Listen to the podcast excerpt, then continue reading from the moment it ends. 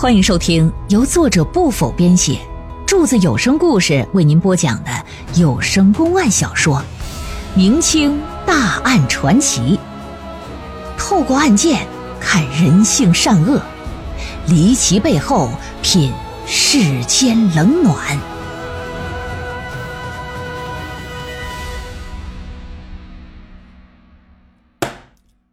上文书咱们讲到了。厉万通啊，多了个嗜好，喜欢把家里所有下人弄到一块，男男女女的在一起群批，两口子在上面像看毛片似的搁那观摩呀。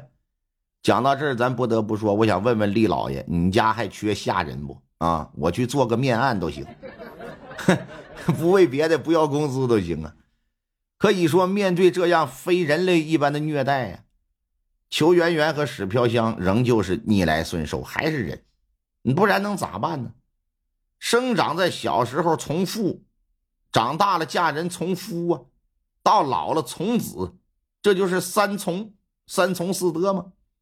他们离开丈夫根本没法存活，心里一肚子委屈也没法和外人倾诉，只能是跟几个经常受虐待的同命之人凑到一块偶尔倒倒苦水。除了他俩之外，经常遭受虐待的还有丫鬟桂香、奶妈罗氏。这一天，四个女人呢就凑到裘圆圆的房间里，各自抹着眼泪说着内心里的委屈和苦闷。说李万通啊，他他妈简直不是个人，他就是个恶魔！妈，老天爷怎么不开眼呢？怎么不打一道惊雷给他劈死呢？他呀，这奶妈。啊！一边哭一边揉着自己的胸脯子，那家让人掐的那就像是张无忌中了那个玄冥神掌似的，胸脯子上五个青紫的大手印儿。丫鬟桂香也哭，说：“这样的日子啥时候是个头啊？你说这不生不如死吗？不瞒你们说，我好几回我都想一头撞死或者上吊。那天打水我都想投井来着。”裘媛媛俩手攥着拳头。跟他俩不同，他可没哭，眼睛散发出血红的光芒来，说：“凭啥呀？咱凭啥死？要死应该也是他死。”一听这话，这三个女人都是大吃一惊，说：“怎么的，妹子，你你要杀李万通？就看逼没逼到那个份上了。真要是不给咱活路，你们觉得是他死好？”还是咱们死好啊！三个女人互相一对视，齐齐的看着裘媛媛，眼神之中也慢慢的变出了坚毅的神色来，说：“妹妹，全听你的，你说怎么干，咱就怎么干。”这就定下主意了啊！到了乾隆四十五年的这一天，李万通跟家摆下酒宴来了。款待自己的同事关春光，关春光是永顺府的通判，这个官职啊是正六品，也是知府老爷的副手。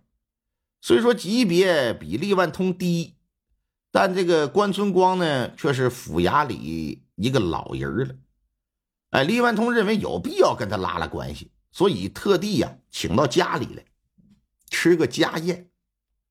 为了表现自己的好客与豪气，不禁弄了一大桌子珍馐美味，还当着人家的面啊，对着家里的仆人是吆五喝六，尽显自己的威风啊！关通判乃是贵客，而今初次登门，为表敬意呀，不能只是我来相陪，还得让我家夫人敬通判一杯才是啊！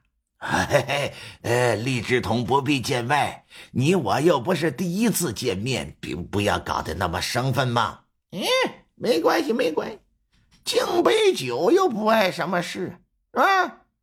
桂香，去把夫人叫过来。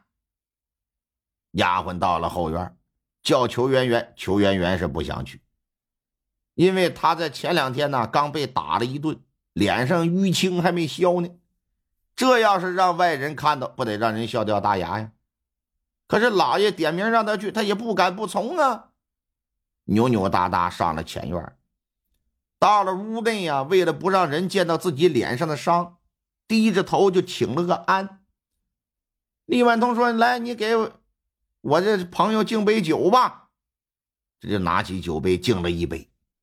敬完酒，本以为可以走了，哪想到李万通说：“你等会儿，让你走了吗？唱个小曲儿助助兴。”这裘媛媛和张芝儿不一样，她本来就不会唱那些东西。再说哪有那闲情雅致？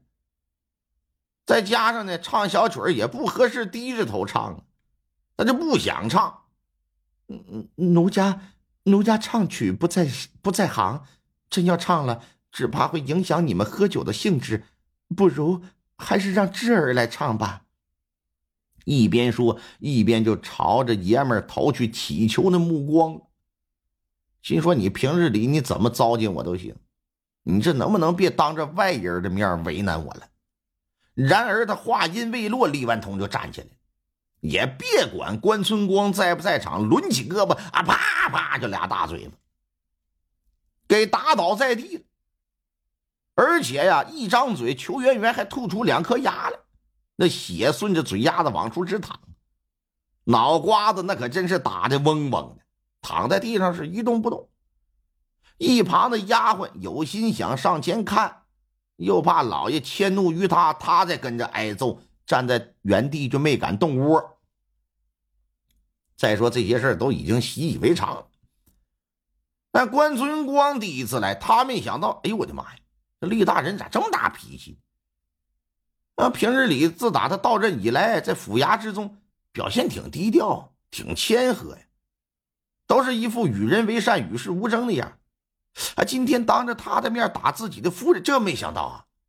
同时也觉得你这么做不合适吧？哎呀，我这你你没没事吧，夫人？他想起身去搀裘圆圆，李万通就瞪了瞪丫鬟。愣着干什么？还不将他拖出去！俩丫鬟赶紧伸手，架着裘圆圆就就往出拖。厉知头，贵夫人不愿唱就算了，你何必出手打人呢？要是因为我影响了你们夫妻之间的感情，那那我不是罪过吗？哎，关兄，不要多想，与你无关。坐，快坐。咱们接着吃，接着聊。说是吃，哪有心情吃啊？站起来声称啊，说突然想起来家里还有点事儿，我呀先告辞了吧。他这一走，李万通的心情就不好，觉得呀，他之所以走人，都是因为裘圆圆。你他妈扭扭哒哒的，让你唱你就唱呗，啊！你要乖乖唱了，哪会有这么档子事儿？因此是怒火中烧啊！来到后院啊，把刚刚缓过神来的裘媛媛拽头发就给扯院子里了。先是一通拳打脚踢，然后让下人拿来烧红的烙铁，把裘媛媛扒了个精光。拿烙铁烫哪儿啊？烫胸脯子。烙铁触碰皮肤的一瞬间，裘媛媛是一声惨叫，当即就昏死了过去。